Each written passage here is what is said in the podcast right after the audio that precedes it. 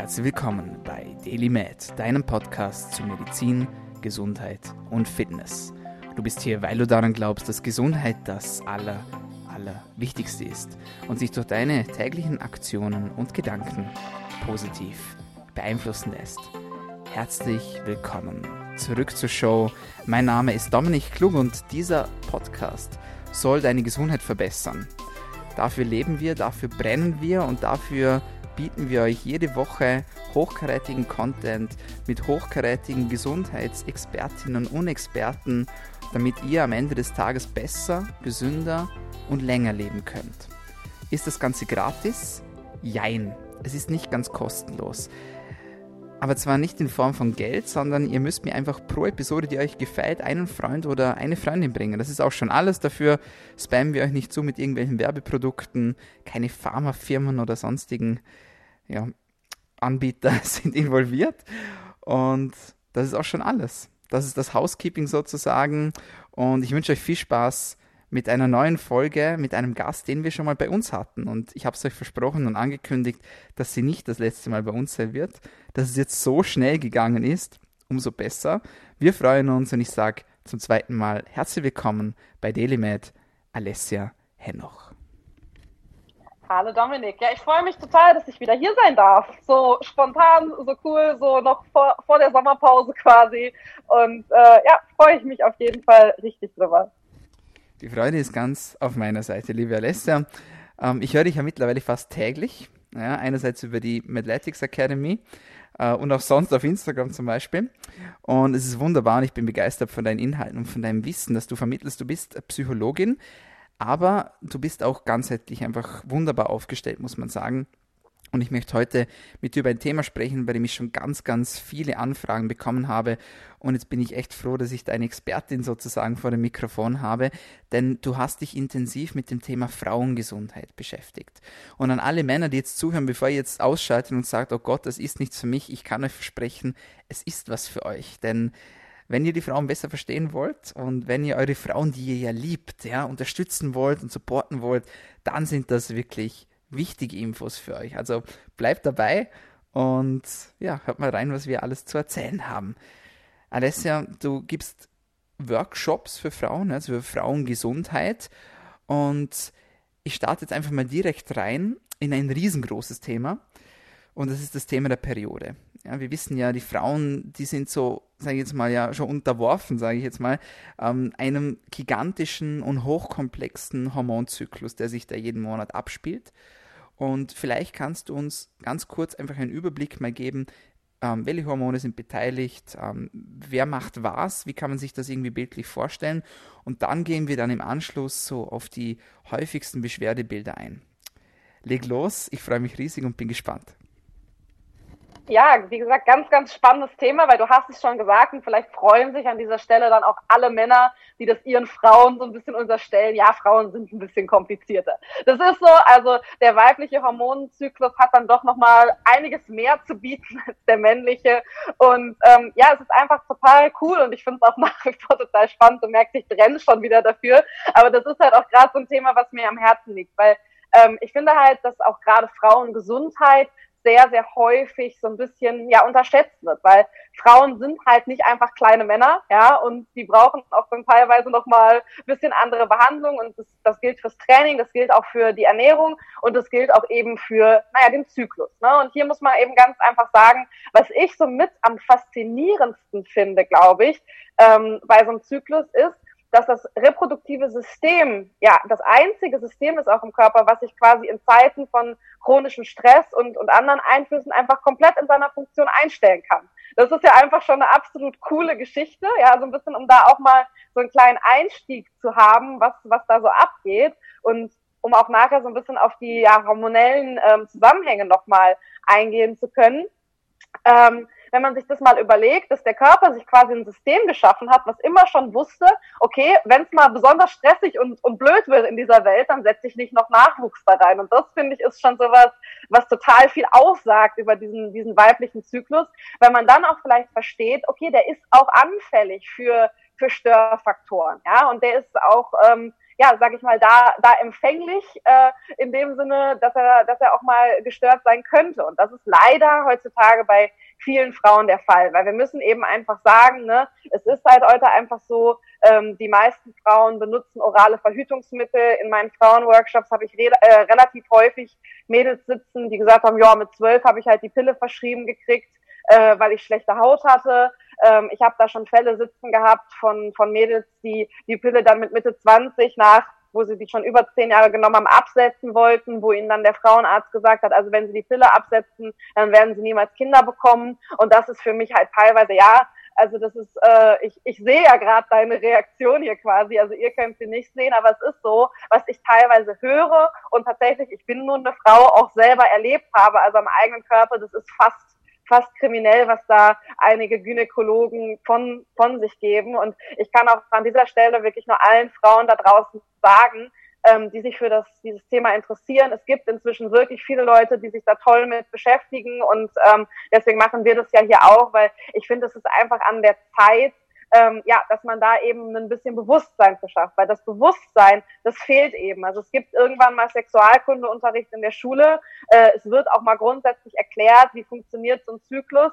Aber eine bezeichnende Sache ist ja, dass die meisten Frauen, die die Pille nehmen, glauben, sie haben unter der Pille einen ganz normalen Zyklus, weil sie einmal im Monat so eine Hormonentzugsblutung bekommen. Und äh, ich habe da wirklich schon schon die verrücktesten Stories gehört, wo man eigentlich denken sollte, ja, Frauen wissen es eigentlich besser, aber das ist dann einfach manchmal auch nicht so. Und ähm, genau, um erstmal überhaupt zu erklären, wie läuft denn so ein Zyklus eigentlich ab? Naja, grundsätzlich, also mal ganz runtergebrochen, wir haben eine follikulare Phase, wir haben eine luteale Phase. Am Anfang sozusagen der follikularen Phase, also wo sich der Follikel, das Ei ausbildet, steht die Menstruation. Da kann man so sagen, da geht so von Tag eins bis fünf von so einem weiblichen Zyklus. Ähm, und der Zyklus startet quasi damit, dass sich ein neuer Follikel, also ein neues Ei, was dann springen kann, um es mal runterzubrechen, ausbildet.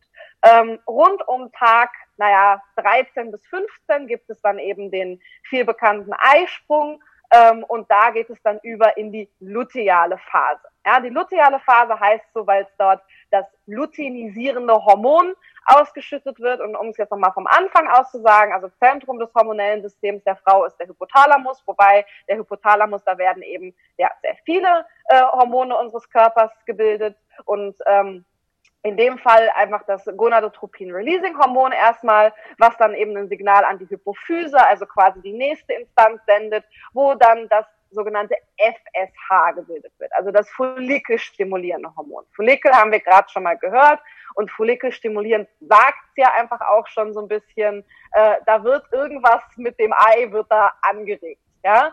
Dieses FSH, also das follikelstimulierende Hormon, regt dann äh, die Ovarien, also die Eierstöcke an, Östrogene zu, zu bilden.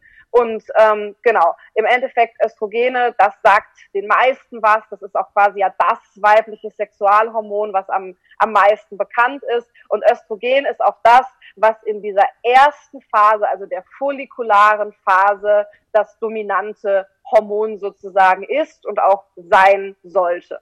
Und ähm, im Endeffekt ähm, am Anfang, wenn der, die, der neue Monatszyklus losgeht, sind Östrogen und Progesteron erstmal beide niedrig. Ne, da wird die Gebärmutterschleimhaut wird dann abgestoßen, ähm, dann wird das FSH ausgeschüttet, Östrogen wird gebildet, haben wir gerade schon gehört.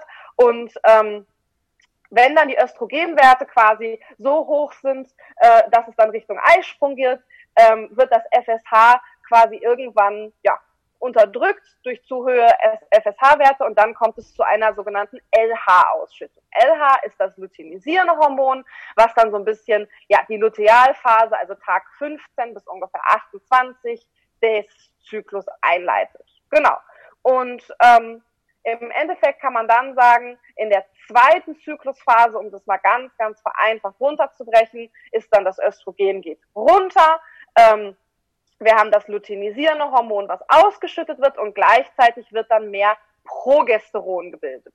Progesteron ist also quasi das, ja, um es jetzt mal einfacher auszudrücken, der Gegenspieler. Also wenn wir uns das so vorstellen, in der ersten Zyklushälfte geht quasi so eine Kurve hoch, da ist das Östrogen dann ganz hoch und in der zweiten Zyklushälfte geht die Östrogenkurve dann quasi wieder runter. Das Progesteron geht hoch und quasi zum Ende des Zyklus, also rund um so Tag ja 28. Ähm, wie gesagt, leichte Verschiebungen sind dann natürlich normal, also nicht jeder Zyklus ist genau 28 Tage lang.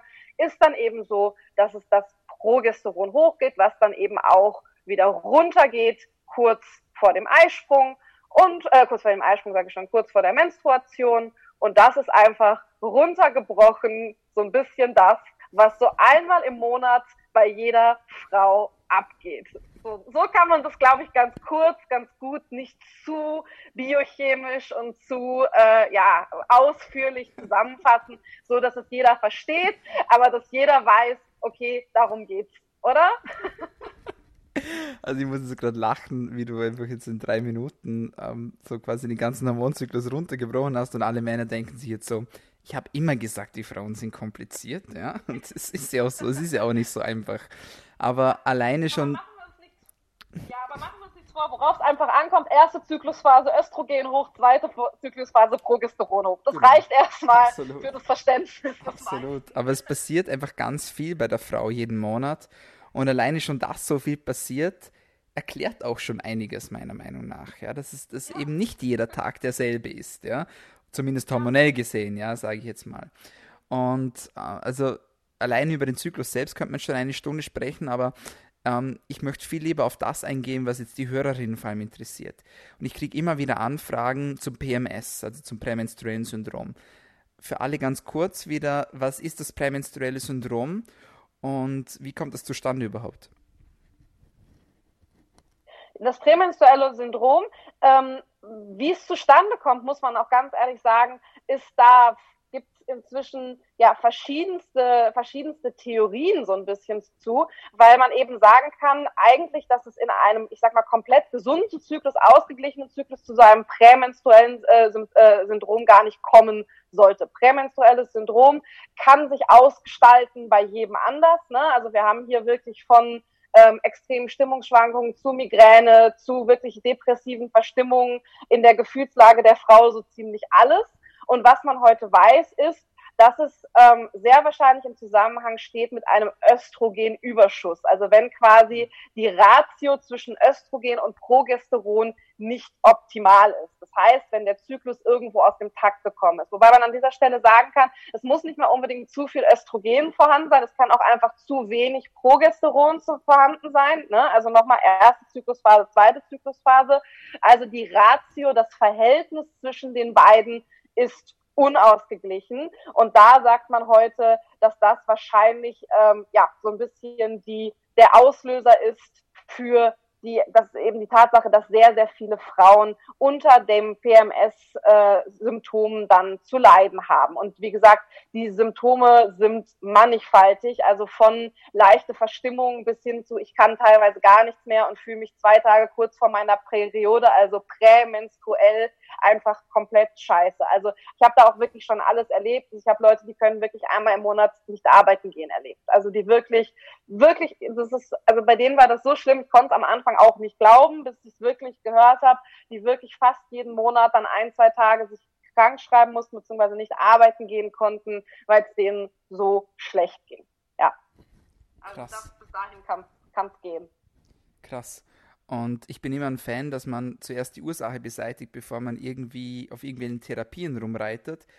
Deswegen jetzt meine Frage, auch du hast gesagt, ein gesunder Zyklus, bei dem gibt es sozusagen äh, kein PMS. Ja? Aber was heißt denn eigentlich gesunder Zyklus? Beziehungsweise, du hast es jetzt schon vorher angesprochen, nehme ich zum Beispiel, oder nehmen Frauen, die machen Frauen, die die Pille nehmen zum Beispiel, zerstören die sozusagen den natürlichen Zyklus. Kann man das so sagen? Ja, also was, was Frauen immer eingeredet wird und was ich an dieser Stelle vehement verneinen muss, die Pille macht nicht einen gesunden Zyklus. Also erstmal Punkt Nummer eins, in welchem Alter fangen die meisten Frauen an, die Pille zu nehmen? Das ist halt nicht irgendwie in den 20ern, wenn irgendwo auch alle hormonellen Systeme schon mal ausgebildet sind. Nee, die meisten fangen wirklich mit 13, 14, 15 an, die Pille zu nehmen mhm. oder noch früher.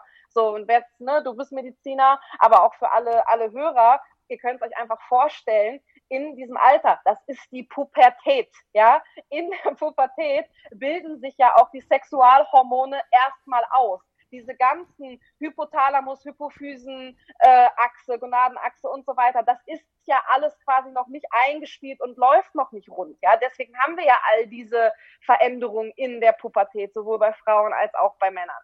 So, und jetzt kommt jemand, ne, und man darf einfach nicht vergessen, wenn man sich das mal vor Augen führt, ist die Pille ein Steroidhormon. Und wie würdet ihr denn angeguckt als Männer, wenn es mal einfach normal wäre, dass man anfängt, in den Teenagerjahren Testosteron zu nehmen? Ja, so, das ist ein absoluter Ausnahmefall, dass Männer mal Testosteron verschrieben kriegen. So, ja, das ist was anderes, aber nichtsdestotrotz, das ist auch ein Steroidhormon. Ja, genauso wie theoretisch die Pille ein Steroidhormon ist. Ich versuche es ja immer nur so ein bisschen plakativ darzustellen, aber im Endeffekt gehen wir hin und verschreiben jungen Frauen ein Medikament, ja, und das ist ein Medikament. Ich weiß nicht, ob du das aus deiner Tätigkeit kennst. Wie viele schreiben das in so einen Anamnesebogen als Medikament, wenn sie gefragt werden, weil sie es gar nicht checken, weil so früh angefangen wird zu nehmen und völlig selbstverständlich, dass die meisten nicht mal checken, dass das ein Medikament ist. Und natürlich verändert ein chemisch hergestelltes Hormon. Und diese, diese Pille, die wirkt ja egal, ob es jetzt eine ist, die höheres Gestagen hat oder was auch immer, ne, also andere, andere Hormonzusammensetzung. Äh, das ist ein künstliches Hormon. Und das auch, wenn uns immer so suggeriert wird, ja, das ist ja quasi dem natürlichen Hormon ähnlich, das ist nicht so, ja. Also die Pille hat nichts damit zu tun, dass wir einen natürlichen Zyklus haben. Das wird uns vorgegaukelt, aber wir haben unter der Pille keinen natürlichen Zyklus. Mhm. Punkt. Ja. Und dementsprechend kannst du sagen, ja, die Pille macht den Zyklus kaputt. Und gerade je nachdem, wann du sie ein, anfängst einzunehmen, musst du dir einfach mal vor Augen führen, in welchen Sphären das alles eingreift auf der Entwicklung. Und es ist tatsächlich nachgewiesen, dass solche Dinge passieren, wie dass Frauen die die Pille irgendwann absetzen, plötzlich sich von ihren Männern scheiden lassen. Weil sie sich einfach so verändern. Also da gibt es wirklich, das ist jetzt auch nicht irgendwo, ah ja, da gab es mal einen Fall äh, in weiter Ferne in einem Stamm, keine Ahnung wo. Nee, das ist halt wirklich Fakt. Ne? Also der Geruchssinn kann sich völlig verändern, wenn man die Pille absetzt, der Geschmackssinn, aber eben auch tatsächlich einfach teilweise komplett das Verhalten. Und ich meine, wie krass ist denn das bitte, ja, äh, wenn man sich das mal vor Augen führt, wie viele Frauen die Pille nehmen und ähm, oder eben auch andere ähm, natürlich hormonelle Verhütungsmethoden, aber die Pille ist sicherlich irgendwo das, das gängigste, ja.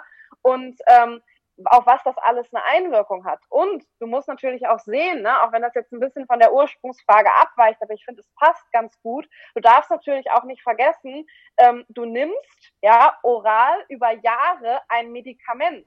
Was meinst du, was äh, Darm, Leber, Niere, also die Detox-Organe, ne, also es ist nun mal einfach so, wir brauchen keine, keine Säfte zum Detoxen und auch keine Tees. Ja, das können unsere Organe ganz gut. Aber stellen wir uns einfach mal vor, was passiert, wenn du 10, 15, 20 Jahre immer ein Medikament ähm, da irgendwo nochmal verstoffwechselt beziehungsweise gedetoxt werden muss. Ne, was das auch wieder, wenn wir über die ganzen Thematiken Darm und Co. sprechen, für, für einen Einfluss hat. Und dann reden wir einfach auch nochmal darüber, ich habe eben schon mal gesagt, Wer ist an der Hormonbildung beteiligt? Hypothalamus und Hypophyse. Ne? Was weißt du jetzt, aber was erklären wir an dieser Stelle nochmal? Was sind das für, für Achsen, die auch auf ganz, ganz andere Systeme in unserem Körper einwirken? Ja? Was glaubt man denn, wenn man mal von Anfang an, von der Jugend an so eine Pille da reinschmeißt? ja, in, in das System, was auch mit so Sachen wie Schilddrüsenhormonen passiert, was auch mit so Sachen passiert wie Nebennierenhormonen und so weiter und so fort. Ne? Das ist ja nicht nur, dass das auf die, auf die Sexualhormone wirkt, sondern wir haben natürlich auch Wechselwirkungen, die weit weg einfach noch gehen von nur Zyklus. Ne? Und es ist schon, und da gehe ich mal davon aus, dass wir ja gleich eh noch die Brücke schlagen. Wir bleiben, können gerne noch, wie gesagt, bei diesem ganzen Thema PMS natürlich auch bleiben. Aber da muss man natürlich sich auch schon mal vor Augen führen, Warum haben so viele junge Frauen Probleme mit der Schilddrüse? Warum haben so viele gerade junge Frauen so Autoimmunkrankheiten wie Hashimoto und Co. Ja, wie viele Männer kennst du, die Hashimoto, also quasi eine Autoimmunerkrankung, die die Schilddrüse betrifft haben? Die gibt's nicht so viele. Ja, und die, die ich kenne, sind dann eher auch so, dass man direkt an, an gewisse Risikofaktoren auch sowieso schon mal denken kann. Ja, mhm. und wie gesagt, wenn wir uns unsere Zahnräder im Körper mal vorstellen und so ein bisschen weiterschauen und dann eben, wie gesagt, auch noch die Detox-Organe und sowas wie den Darm zum Beispiel mit einbeziehen in diese ganze Gleichung, ja, der da auch mit beschäftigt ist, wenn da ständig so sowas äh, als synthetisches Hormon mal zugefügt wird und das irgendwo ja auch wieder weg muss, ähm, dann ist es schon eine, eine spannende Geschichte, was wir da alles so tun. Ja, und das halt einfach mal völlig bedenkenlos, wenn ich mir angucke, wie man als junge Frau die Pille verschrieben kriegt. Das ist ja so ein bisschen Allheilmittel gegen alles und sie haben ein bisschen Kopfschmerzen, ja, dann nehmen sie mal die Pille. Und sie haben ein bisschen Zyklusstörungen, dann nehmen sie mal die Pille. Und sie haben ein bisschen schlechte Haut, oh ja, die Pille könnte es richten. Ja, und ähm, das ist schon eine schwierige Angelegenheit. Absolut, absolut, absolut. Bleiben wir noch kurz bei PMS. Du hast es schon ganz viel angesprochen, aber dass wir auch die Struktur noch ein bisschen behalten. Ähm, wie sieht es aus, wenn wir jetzt bei den Ursachen bleiben? Wie sieht es mit Stress aus? Und mit Stress meine ich jetzt auch körperlichen Stress zum Beispiel. Jetzt nicht nur PMS, sondern auch Allgemeinzyklusstörungen. Ähm, ich kenne auch viele Leistungssportler oder Leistungssportlerinnen, die zum Beispiel die, die Periode verloren haben, zum Beispiel. Wie, wie kann man sich das vorstellen, ja? Also, wir beide wissen es jetzt, ja, aber erklär das bitte mal einfach auch einfach runtergebrochen für einen Laien. Wie kann man sich das vorstellen, was Stress eigentlich in unserem Körper macht? Wie greift das ein in den Zyklus und wie kann es dann schlussendlich dazu führen, dass die Monatsblutung sogar ausbleibt in manchen Fällen? Wie? Wie geht das? Mhm. Ja, super spannendes Thema ist auch, hoffentlich kann ich es äh, auch mal wieder in drei Minuten runterbrechen, weil es ist auch wieder was, was man relativ einfach erklären kann. Also man kann natürlich zwei Stunden drüber reden und über jedes einzelne Hormon, was du schon gesagt hast, eine eigene Podcast-Folge machen. Aber um es runterzubrechen. Also einmal, ich zäume mal kurz das Pferd von hinten auf. Frauen, die ihre Periode verlieren, verschiedene Gründe. Eine Zeit lang, gerade wenn du über Leistungssportler natürlich redest, ist denen häufig nachgesagt, natürlich, weil sie teilweise auch sehr wenig Körperfettanteil haben, wobei man inzwischen weiß, dass es gar nicht unbedingt der Körperfettanteil ist. Und deswegen, das, deswegen ziehe ich das gerade so ein bisschen vor, mhm. ist es ähm, auch wieder spannend, ähm, weil wenn es nur danach gehen würde, wie dünn du quasi bist, also wie wenig Körperfettanteil du hast, müsste es dafür ja andere Gründe geben. So natürlich ein sehr geringer Körperfettanteil kann auch Stress bedeuten, bedeutet Stress für den Körper, ganz klar. Leistungssport bedeutet Stress für den Körper. Jede Art von Stress bedeutet Stress für den Körper und das kann, das haben wir ja in der ersten Podcast-Folge schon kurz angesprochen, auch ein emotionaler Stressor sein. Das kann eben, wie gesagt, ein, ein stressiger Alltag sein. So. Und wie gesagt, wenn man davon ausgeht, dass wir ähm, einen ausbleibenden Zyklus haben, nur aufgrund des Körpergewichts, ist das zu kurz gedacht. Weil ich kenne sehr viele Frauen, die auch einen sehr niedrigen Körperfettanteil haben und trotzdem ihre Periode haben, einfach weil sie noch genug essen. Ja, und weil einfach nur der Körperfettanteil teilweise natürlich nicht über das Stresslevel entscheidend ist. Das heißt, wenn ich zwar eine Profisportlerin habe, die aber sehr viel Mentaltraining zum Beispiel auch habe, also ich, ich habe da Fälle von, ähm, eben auch in der Betreuung, ähm, dass ich sagen kann, nee, die haben keine Probleme mit ihrem Zyklus, weil sie den Stress, den sie durch ihren Sport haben, kompensieren, weil sie genug essen, weil sie ihre Mikronährstoffe vernünftig decken, ja, weil sie auch als Ausdauersportlerin halt dann nicht nur einfach viel Kohlenhydrate rein und keine Ahnung was, sondern weil wir da wirklich auch andere Strategien wählen, ähm, wo wir wissen, da kommen dann eben genug Fette rein, ja, da kommen genug Mikronährstoffe rein. Und da kommen wir eigentlich schon zum absoluten Oberthema. Wenn wir uns das jetzt mal vorstellen, so, so ein Hormonzyklus auch wieder ganz runtergebrochen fängt damit an. Wir brauchen B-Vitamine, wir brauchen Cholesterin. Ja, also im Endeffekt brauchen wir Fett, wir brauchen B-Vitamine, wir brauchen natürlich auch noch viele andere Stoffe, aber das sind jetzt erstmal so zwei, die auf jeden Fall an der Bildung von Hormonen beteiligt sind. So. Und jetzt runtergebrochen, mal wieder ganz, ganz einfach. Aus diesen Stoffen, alles wird zusammengeschmissen, gibt natürlich dann auch noch verschiedene Aminosäuren, die da reinspielen, äh, verschiedene andere Kofaktoren, wird dann der Stoff Pregnenolon gebildet. So, und wenn wir uns das jetzt so vorstellen, Pregnenolon ist jetzt quasi einfach mal ganz kurz so der, der unterste Kasten unserer Pyramide. Ja, wir kennen alle noch so diese Ernährungspyramiden. Streichen wir mal kurz da unten das Getreide und alles raus und oben den Fisch und wie das immer aussieht. Unten steht jetzt das Hormon Pregnenolon. Und wenn wir das jetzt weiterspinnen, aus diesem Pregnenolon wird was? Östrogen auch noch verschiedene andere Sexualhormone. Wie gesagt, wir wollen jetzt gerade so ein bisschen konzentriert, fokussiert auf dem, äh, auf dem Zyklus bleiben. Und aus dem wird Östrogen und aus dem wird auch Progesteron. Also quasi die beiden Hormone, die wir im Zyklus dominant haben. Ja, was passiert denn aber, wenn wir Cortisol bilden? Aus was wird denn unter anderem das Cortisol gebildet? Auch aus dem Grundstoff Pregnenolon beziehungsweise aus dem Progesteron. Ja, das nennt man dann im Englischen auch Pregnenolon-Stil. Das heißt, das ganze Pregnenolon als Grundbaustein unserer Pyramide wird dann plötzlich verbaut für Cortisol.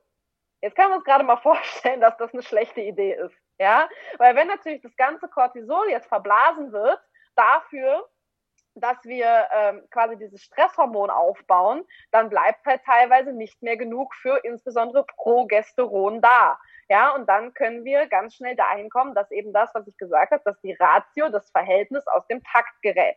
Ja, und da haben wir dann nämlich genau auch diese Auswirkung von Stress auf unsere Periode. So, erstmal haben wir natürlich auch wieder, gerade gehört schon, reproduktives System ist dafür gemacht, sich abzuschalten in besonders stressigen Phasen. Ja, weil wenn besonders stressige Phasen, früher eher Hungersnöte und Co., wollte kein Kind reingeboren werden. Ja, kein Nachwuchs, wenn zum Beispiel keine Energie für Essen da ist.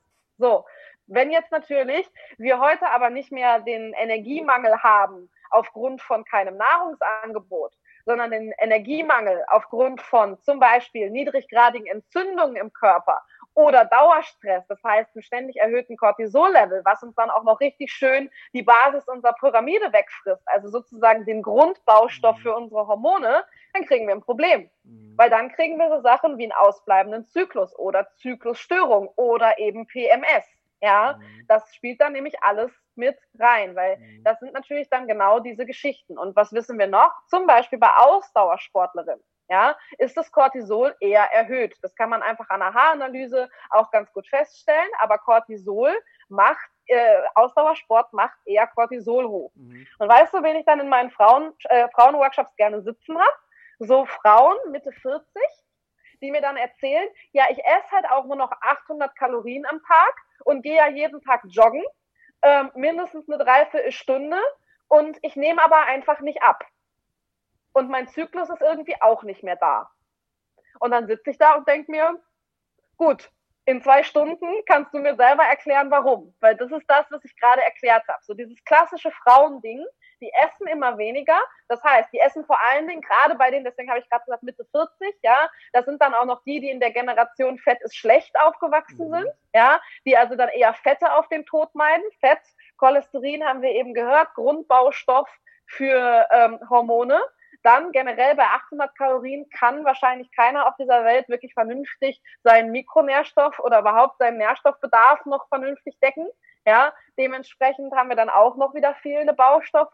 Dann geht das ganze Cortisol noch drauf dafür, dass die noch Ausdauersport betreibt, nebenbei natürlich auch noch ihre zwei Kinder, ihren Job eventuell hat. Und mhm. ähm, dann wundern sich die Leute, warum sie keinen Zyklus mehr haben und im zweiten Schritt dann eben auch insbesondere zum Beispiel Bauchfett aufbauen und so weiter und so fort. Und das ist eine ganz, ganz klassische Kaskade, in der sich immer mehr Frauen befinden ja, dann darf man sagen, dass natürlich auch wieder eine absolute Nahrungsverknappung Stress bedeutet für den Körper. Das heißt, ich schieße mich noch weiter in diese Spirale rein. Dann darf ich natürlich noch wieder sagen, wir hatten eben das Thema emotionaler mhm. Stressor. Was macht es äh, im übertragenen Sinne, weil die Körperwahrnehmung natürlich gerade auch bei Frauen eine sehr, sehr wichtige ist. Da haben wir dann wieder ne, dieses Thema, ich impliziere, wenn ich gut aussehe, dann geht's mir besser oder wenn ich jenes Gewichtsziel habe, geht's mir besser. Jetzt erreiche ich das aber nicht. Das heißt, es macht mir auch wieder Stress. Und so kann man das immer, immer weiter spinnen. Aber so macht man sich dann eben systematisch seinen Zyklus kaputt. Ne? Und ähm, ja, das ist ähm, schwierig. Oh, Girl. Schwierig, wenn man es verstanden hat. So meine Güte, dieses Thema ist so interessant. Ich finde das echt crazy.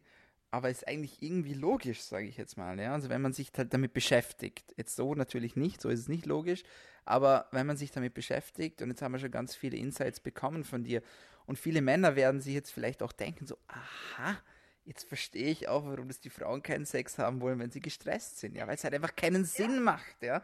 Aus evolutionsbiologischer Sicht, es macht keinen Sinn, in eine stressige Situation ein Kind reinzusetzen. Und wenn wir an die Steinzeit zurückdenken, da gab es ja keine Verhütungsmittel, da war Sex auch immer mit dem Ziel, dass man halt wirklich auch schwanger wird, ja.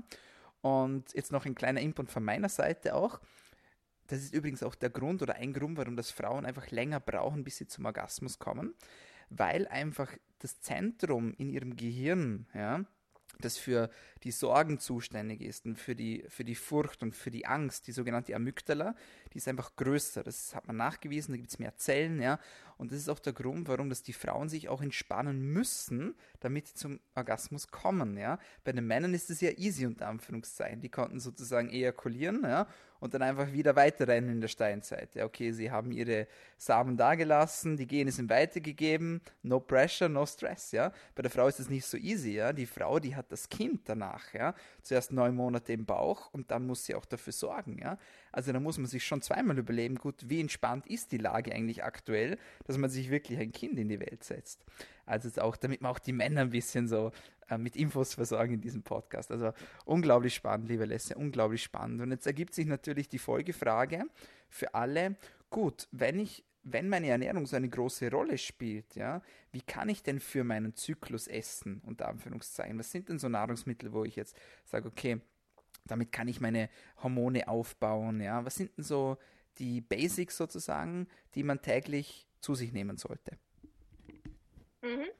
Also grundsätzlich kann man hier sagen, ähm, Frauen müssen mehr Pflanzen essen. Das hat auch einen evolutionstechnischen Hintergrund, aber insbesondere das Erste, an was ich denken muss als Frau, ist, ist genug Fette ist genug Pflanzen. Das ist, wäre für mich jetzt erstmal so ein Grundbaustein, weil das hat was mit Folgendem zu tun. Ja, ähm, also erstmal genug Fette haben wir eben schon gehört. Das ist was, wo Frauen vielleicht auch eher Angst vorhaben. Ne? Mhm. Fett zu essen ist irgendwie, glaube ich, immer noch häufig assoziiert mit Fett zu werden. Ja, wir sind jetzt schon über die 80er hinaus, da war das ein Riesenthema.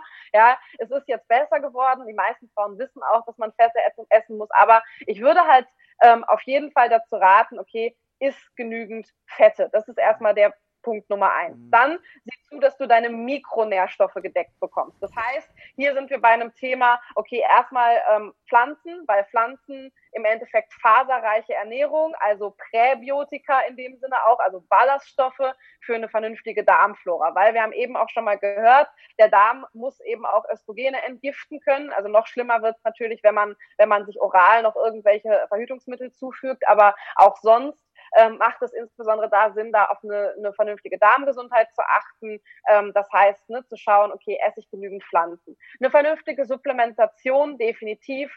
Ähm, ne, B-Vitamine haben wir eben schon mal gehört, können auf jeden Fall Sinn machen. Ansonsten alles auch immer, was antientzündlich wird, weil auch hier haben wir immer auch ähm, gerade Omega-3-Fettsäuren. Man könnte halt immer meinen, wir reden über nichts anderes mehr. Du kennst es schon aus der Ausbildung, aber es ist halt leider so. Omega-3-Fettsäuren sind auch an der Bildung sehr vieler Hormone beteiligt. Da haben wir aber auch gerade eben wieder das Thema Fette, ne, gute Fette, also jetzt nicht anfangen, Pflanzenöle zu nehmen, aber eben Nüsse und Omega-3-Quellen. Auf jeden Fall, ähm, ja, einfach eine, eine absolut, äh, absolut super Idee.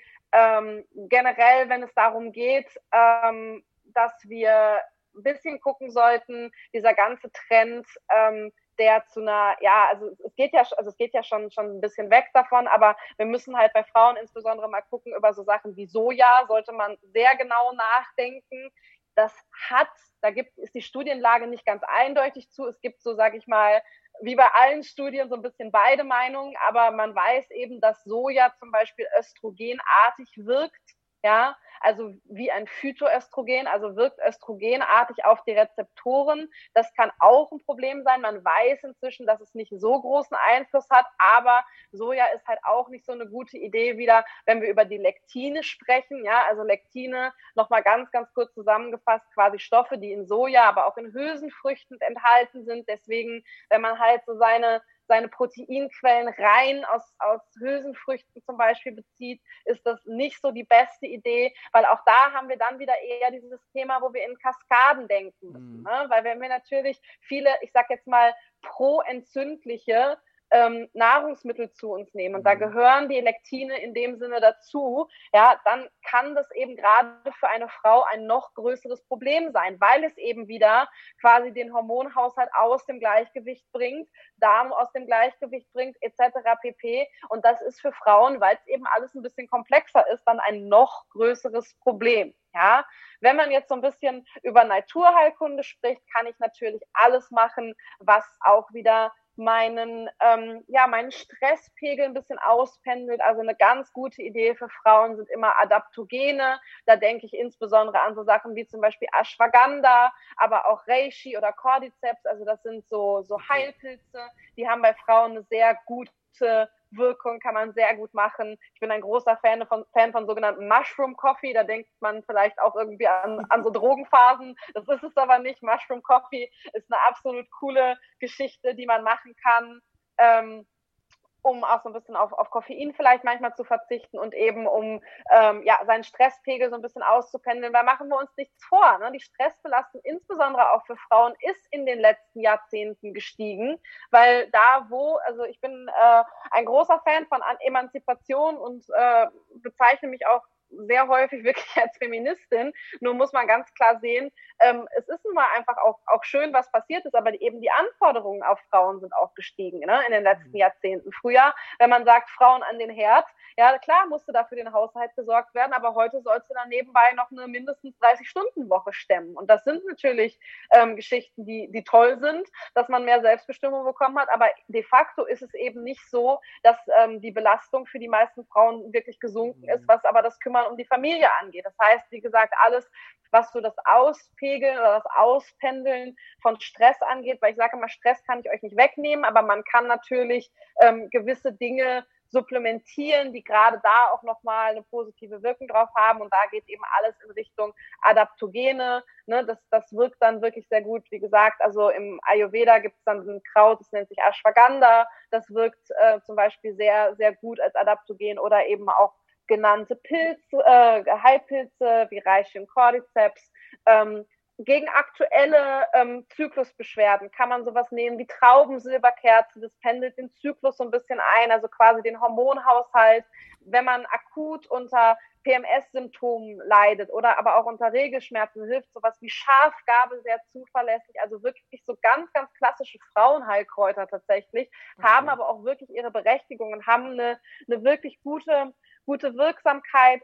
Ähm, Mönchspfeffer auch ein ganz, ganz ähm, ja, gutes Thema, ähm, wenn man, ja, wenn man quasi über, über die, ähm, die Schmerzen und über PMS redet, ähm, auch wirklich, wirklich gut.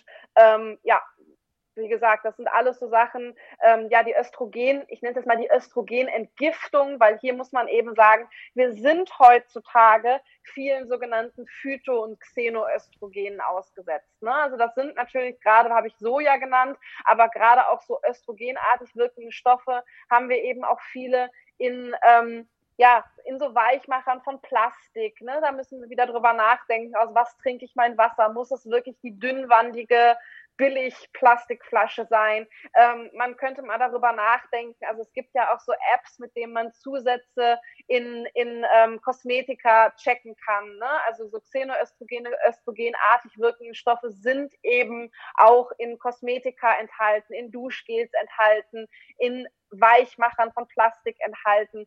Und das sind alles so Sachen, wo man, wo man so ein bisschen ähm, gucken kann oder sollte. Mhm. Ähm, dann könnte man noch gucken, Kreuzblütler zum Beispiel, das sind sogenannte Aromatasehämmer, also die quasi den Umbau ähm, zu Östrogen ein bisschen mindern. Ja, mhm. da denke ich auch an so Sachen, wie gesagt, ähm, so die Indolylmethan ist da ein Stoff, den man nehmen kann oder Indol-3-Carbinol. Also das sind alles so, so Geschichten, die man, die man gut machen kann, um sich da so ein bisschen mit zu unterstützen. Ja, also ähm, da, da gibt es eben, wie gesagt, vielerlei Möglichkeiten. Grundsätzlich, the basics are the basics are the basics.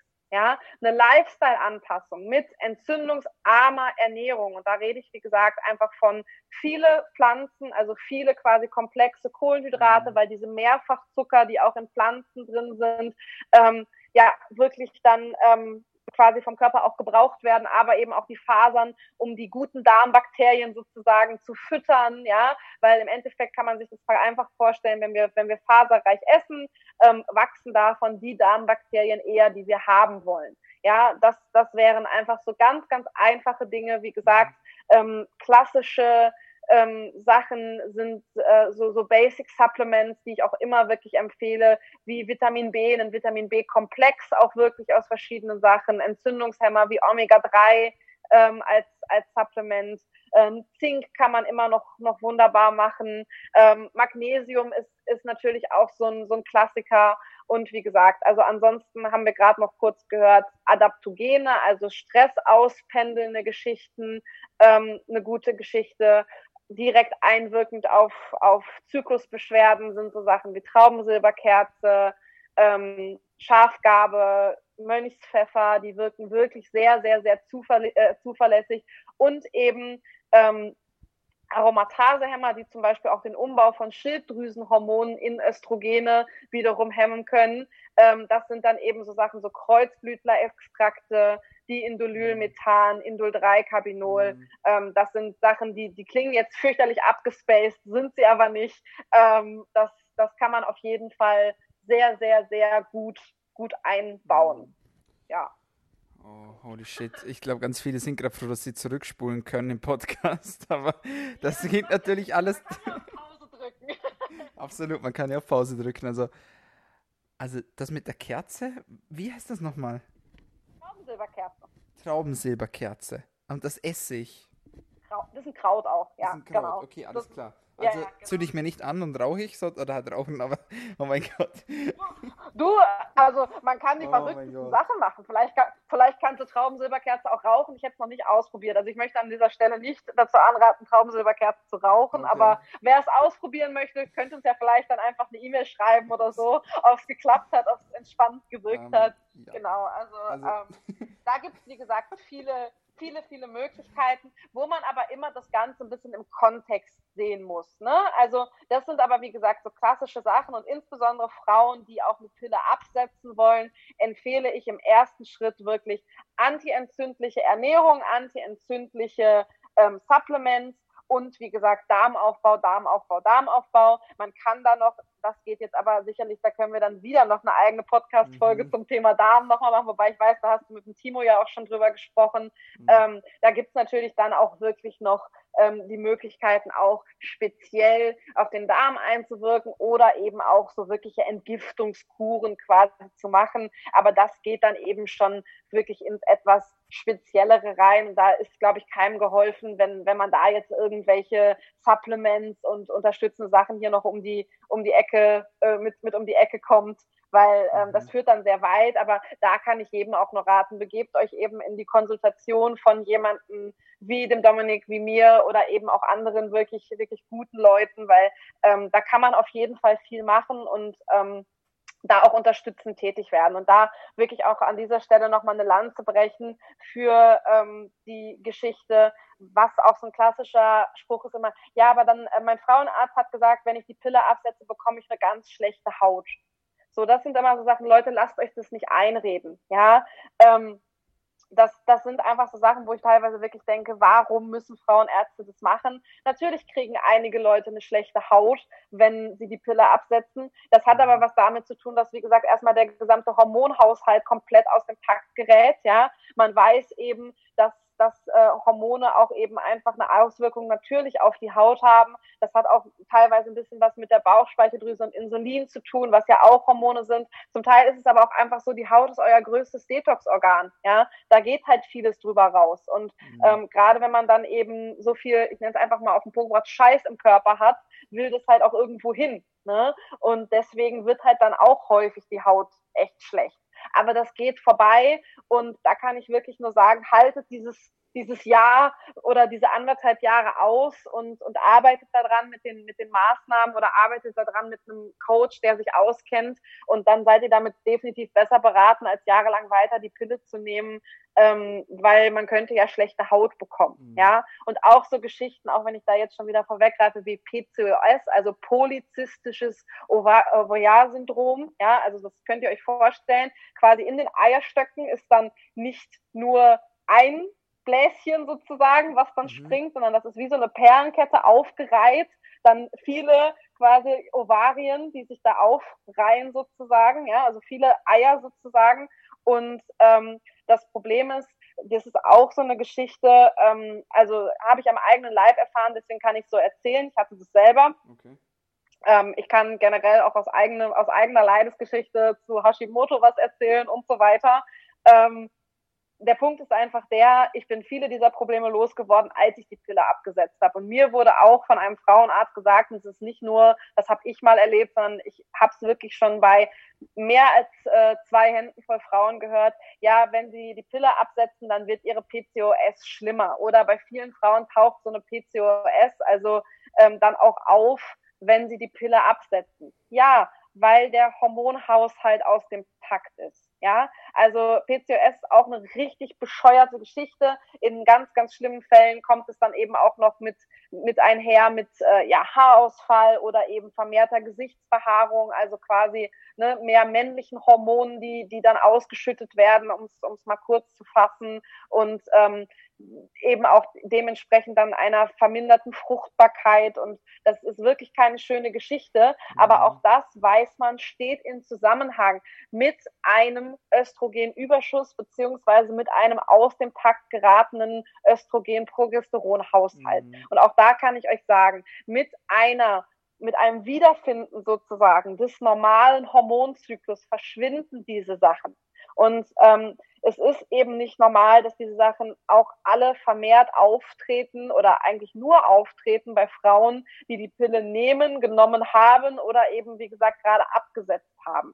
Ja, mhm. und es verschwindet. Und ich kann es das ist halt nicht nur meine eigene Meinung, sondern das ist auch einfach wieder Wissenschaft, aber ich kann es auch wirklich, weil es manchmal auch man es gesagt kriegen muss, ähm, bei mir selber war es auch genau so. Ja, mir wurde genau das gesagt, wir dürfen auf keinen Fall die Pille absetzen und ähm, ich habe es dann halt trotzdem gemacht, weil mir die Argumente nicht, nicht äh, gepasst haben, die da gebracht wurden und äh, schwuppdiwupp mit den Maßnahmen, die ich auch genannt habe, waren solche Sachen dann einfach verschwunden. Ja, mhm. und ähm, auch das ist nicht so, dass, dass ich das jetzt einfach mal erfunden habe oder dass ich es auch nur einmal gehört habe.